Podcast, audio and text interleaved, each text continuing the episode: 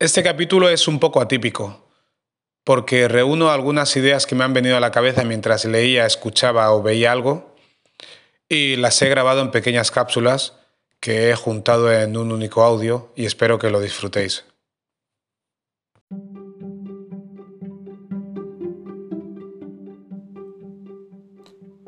Las victorias se perciben de una manera exagerada entre el público.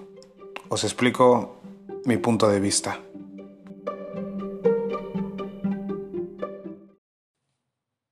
¿Cómo se viven las victorias? Pues las victorias en fútbol son hechos efímeros que no van más allá de uno o dos días para los futbolistas y poco menos de una semana para los aficionados porque cada semana hay un nuevo partido y es muy difícil disfrutar durante tanto tiempo una victoria. Por suerte, por suerte. Aunque luego lo que son los títulos, eh, los equipos que lo han ganado y sus aficionados, los disfrutan durante años, sobre todo los restriegan a otros que no han ganado esos títulos durante años.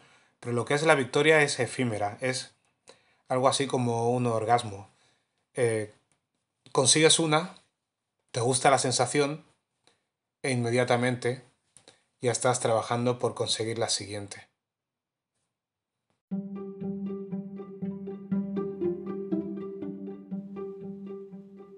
Creo firmemente que para ser entrenador se necesitan ciertas dotes de educador. Los niños no son soldados, no son máquinas son personas que se están formando independientemente del talento que tengan.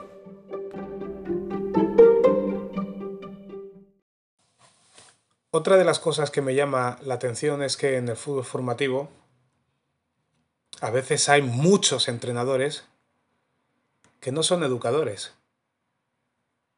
De hecho, no son ni formadores. Y tienen un trato con los niños que a los ojos de cualquier padre sería un sacrilegio. Incluso con, ya no hablo de 10, 11, no, 14, 15 años, ya te empiezan a hablar de una manera que ni esos mismos entrenadores ah, no hablarían así con sus hijos. Estoy seguro. Se olvidan que tú eres o que los chavales de 14 años son los hijos de alguien que tienen 14 o 15 años, pero les da igual les da igual, porque algunos piensan que no están ahí para educar ni para formar. Entonces, hasta que no sales del fútbol no te das cuenta de que eso no es normal. No es normal que se le hable así a un chaval de 14, 15 años. Ni siquiera tus profesores te hablan así. Pero vas al fútbol y te encuentras entrenadores que te hablen así. Y no digo que le tengan que regalar caramelitos a los niños, ni elogios, ni nada. Pero hay que tener en cuenta que tienen 14, 15 años y no dejan de ser young adolescents, jóvenes adolescentes. Se dice adolescents, teens. Son jóvenes adolescentes, pero nunca le vas a ir a tu padre a decir, papá, el entrenador me ha dicho que soy un mierdas, porque lo dicen. Pero si un profesor le dice a un alumno que es un mierdas, automáticamente vas al padre, bueno, vas a tu padre y se lo dices, o al director a quien sea en un equipo de fútbol, te lo callas y te lo comes. ¿Por qué? Porque quieres ser futbolista. Y te han hecho creer que ese es el precio a pagar. Pero no. No hay por qué aguantarlo todo. Y esto es un aviso a navegantes, a los que entrenan, a los que tratan a niños como si fuesen futbolistas profesionales de primera división. No, son chavales y eso no hay que olvidarlo nunca. Se puede ser exigente y educar. Pero para eso hay que tener ciertas dotes de educador.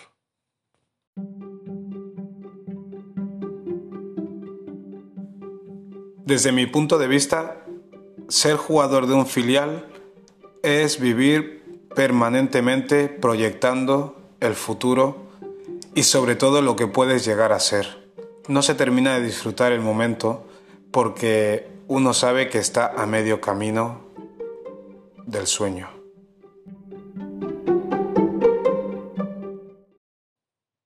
Estaba viendo el partido entre el Chelsea y Manchester City B, o sea, los filiales, en la aplicación del Chelsea, que son sensacionales las aplicaciones de los equipos de la Premier League, son muy completas, tienes un montón de material muy interesante. Y sentí una sensación que era la que sentía cuando estaba en el español B, que es que estás jugando en el segundo equipo, vas jugando partidos y no acabas de saborearlo del todo porque tienes la sensación de que te estás examinando para optar a una plaza al primer equipo. Y eso lo he visto en los jugadores del Chelsea y el Manchester City. No digo que no disfrutaran, pero sí que notaba que cada vez que fallaban, o quizás eh, me puse yo en sus zapatos y me transporté a lo que yo sentía, o creo que yo sentía, porque a lo mejor en el momento no lo sentía, pero mirando hacia atrás lo veo de otra manera. Y yo los veía y digo, uff, si llega a marcar esa, está un pelín más cerca del primer equipo. Uy, cómo lo han regateado. Mm, esto no le va a gustar a Pep Guardiola. Uy, mira este que bien. Este puede suceder a De Bruyne en el primer equipo si un día está lesionado. Uy, el lateral derecho ese vale para estar suplente. Quién sabe si luego desarrolla carrera en el primer equipo. El portero. Mm, le falta cuerpo, pero tiene cosillas. Así va viendo yo el partido. E imagino que los propios jugadores son conscientes de que están en un escaparate de cara al mundo del fútbol profesional, ya no sean sus equipos, sino a cualquier otro equipo. Cuando estás en un filial, el trabajo no está ni medio hecho. Estás en el camino, pero hasta que no sales de ahí, no se empieza a ver la obra acabada. Y luego te das cuenta que parte de los mejores años de la carrera futbolística fueron jugando en el filial, donde la presión era menor, el fútbol se disfrutaba más Mm, y erais más jóvenes. Me ha llamado la atención, solo quería comentarlo.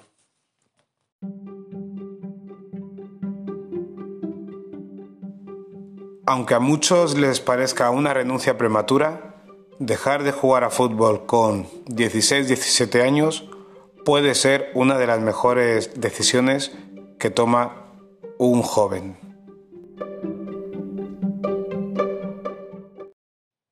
Una de las mejores cosas que te pueden pasar cuando estás en el fútbol base profesional, me refiero a la cantera de algún equipo de primera o segunda división, es que te cierren las puertas cuando tienes 15 o 16 años. Porque cuando te las cierran con 20, 21 años, cuando se te agota, cuando ves que ya no vas a llegar a la élite, te encuentras en un lugar que es tierra de nadie. Has dedicado un montón de años para llegar ni a la orilla. Para llegar a un punto en el que no eres experto en nada,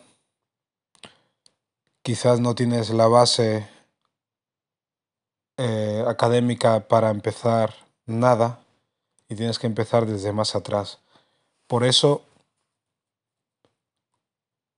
cuando me encuentro a otros compañeros que a lo mejor en juveniles decidieron tomar otro camino diferente al fútbol base profesional, que aunque siguieran jugando a fútbol se lo tomaron de otra manera, no como una opción de trabajo, les digo que tuvieron suerte, porque podían haber sido exprimidos hasta los 20, 21 años, 22 años, con falsas esperanzas o con expectativas realistas pero que no se cumplen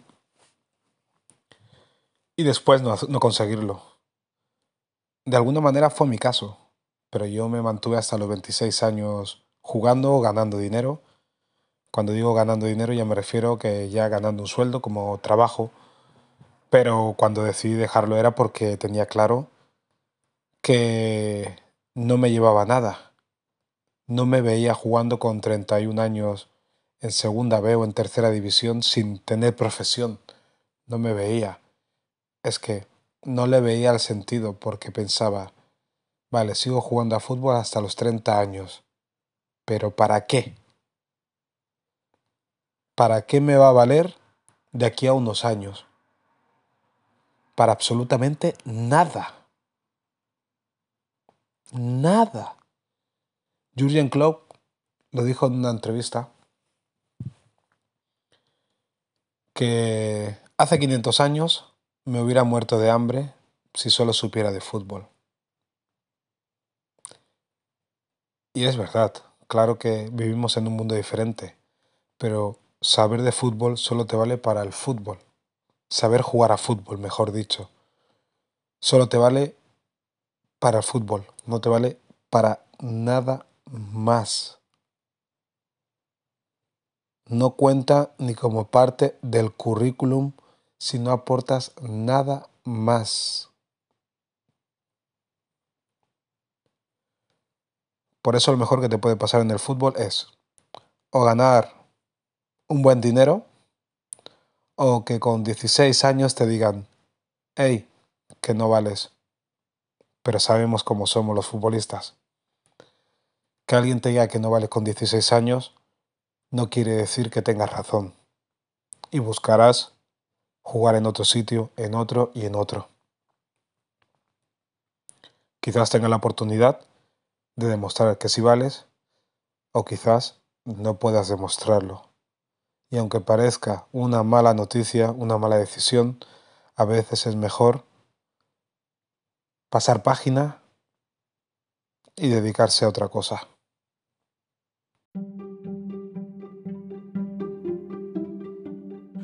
Uno de los puntos más omitidos en la carrera del futbolista joven es que se da habitualmente la situación en la que los jugadores tienen que pagarse su propia rehabilitación cuando tienen una lesión grave.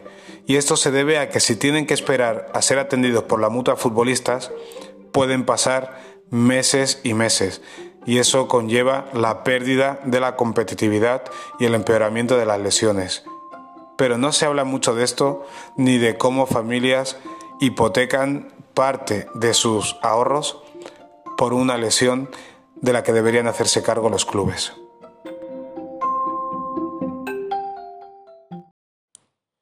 Poco se habla de los jugadores que se lesionan y tienen que pagarse sus propias operaciones para seguir intentando conseguir su sueño de ser futbolista. Hay muchos equipos en los que los jugadores se lesionan, terminan contrato y hacen lo posible por no hacerse cargo de la, de la rehabilitación, de la recuperación, de la operación y se los quitan de encima. No todos tienen los recursos para operarse no todos tienen los recursos y los contactos para denunciar la situación. Y son muchos los futbolistas que se dejan una pasta increíble o que tienen que recurrir a las listas de espera para operarse cuando se han roto bajo la disciplina de un equipo de fútbol. Y lo peor de esto es que entre los equipos se hablan y aquellos que son responsables de o que eran responsables de la rehabilitación del jugador, de hacerse cargo porque estaba bajo sus filas, en sus filas, hacen malos informes. Conozco más de uno, más de dos, más de tres jugadores que se han lesionado entrenando en un equipo y el equipo no ha reconocido que la lesión se produjo allá y no se han querido hacer cargo de ello. Hasta llegando a juicio por no hacerse cargo del daño del jugador, llegando a, decir que Eso se lo hizo bajando las escaleras de su casa o en cualquier otro sitio porque aquí no se lesionó. Si hablamos de fútbol, contémoslo todo. Y muchos futbolistas se lo callan porque les da vergüenza, se sienten culpables y no lo dicen. Por suerte no fue mi caso, yo pertenecía a un equipo profesional de primera división, Southampton. Me rompí la rodilla estando cedido en el Hércules, se hicieron cargo de mi operación, de mi rehabilitación. Y, y ya está. Pero hay una curiosidad en mi, en mi operación. A mí me hicieron factores de crecimiento cuando me rompí los ligamentos y no me operaron. He dicho operación, pero no me operaron. Fue un tratamiento experimental con células madre y todo eso, que fue bien durante el primer año y pico.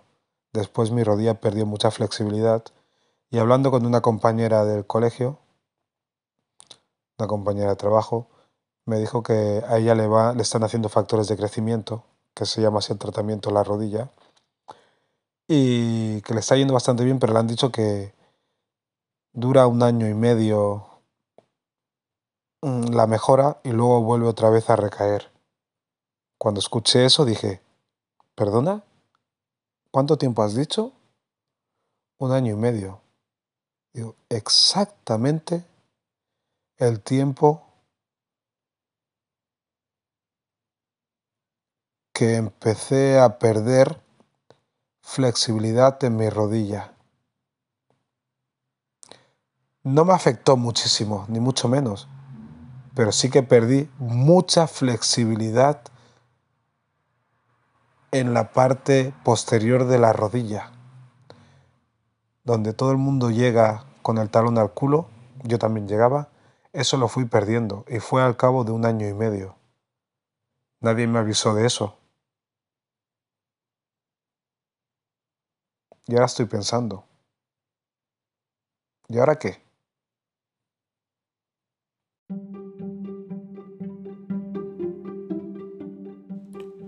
Llorar. Simplemente hablo de llorar.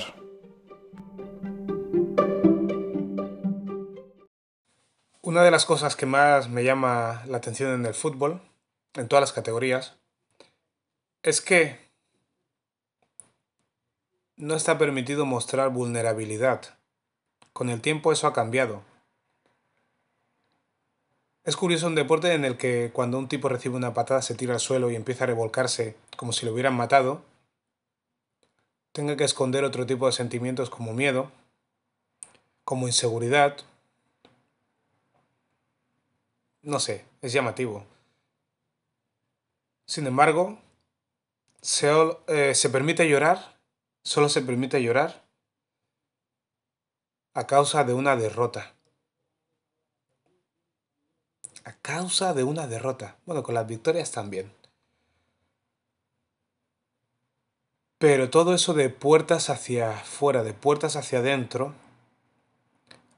no hay tanta permisividad a mostrar los sentimientos porque se puede utilizar en tu contra y el entrenador, el cuerpo técnico, incluso los compañeros, pueden verlo como una debilidad. Entonces uno tiende a guardarse las emociones y mostrar siempre una cara la más fuerte que tenga. Unos la tienen más fuerte, otros menos. Pero es la cara que uno cree que le protege. Imagino que ocurre en todos los trabajos. Al final nadie se muestra en su trabajo como es, pero llega un punto que es imposible fingir todo el tiempo, a no ser que seas dependiente en una tienda.